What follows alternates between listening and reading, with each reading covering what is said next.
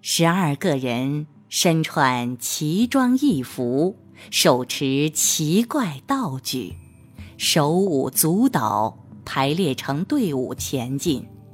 这就是宋代著名风俗画《大挪图》所描绘的奇特场景。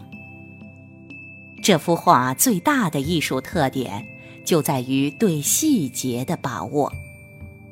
从人物衣服上的花纹，到人物手持道具的形状，甚至是帽子旁边装饰的枝条，都刻画得惟妙惟肖。此外，画家还用十分夸张的笔法描绘人物的面部，看上去大都狰狞怪异。据推测，这些人应该都是戴了面具，或者是经过化妆的。仔细观察画面，可以发现，一号、二号、四号、七号。十号及十二号的面具和化妆的痕迹十分明显，这与历史记载以及如今的傩戏特点都十分吻合。这幅画中并无题款，在清代以前也不见注录，所以人们历来都不知道画的名称是什么。里面的人物究竟在做什么？到了清代，此画辗转被收入宫廷。据说乾隆皇帝根据当时常见的傩戏表演，才将这幅画命名为《大傩图》。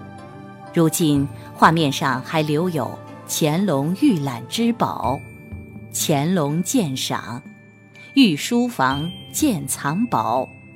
石渠宝笈、三希堂金鉴玺、遗子孙、嘉庆御览之宝、宣统御览之宝等八方朱文印章。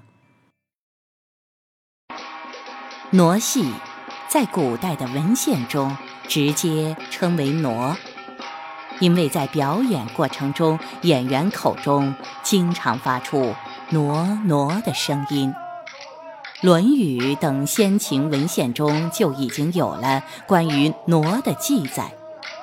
后来，类似的活动就一直流传了下来。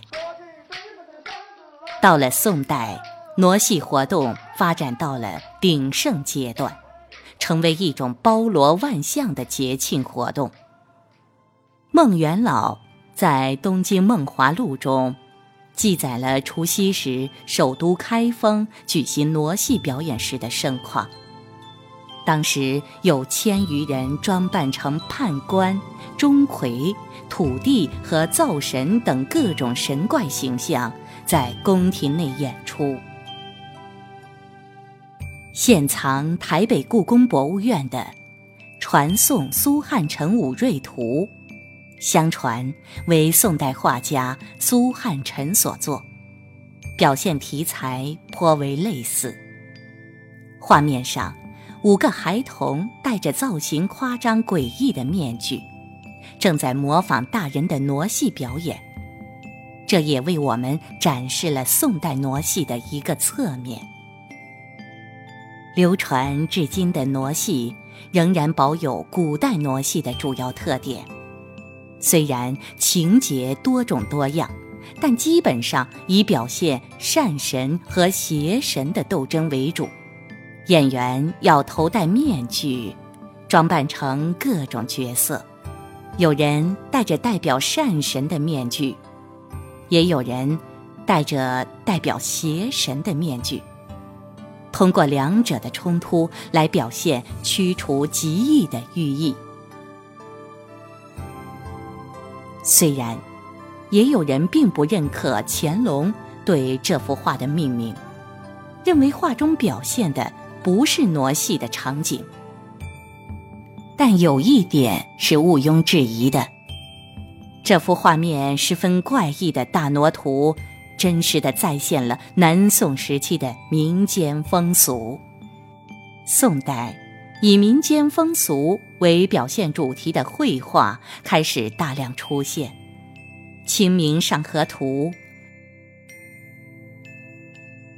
纺车图》以及《大挪图》都保存了极为宝贵的历史画面，使今天的我们得以追溯那千年前的古老岁月。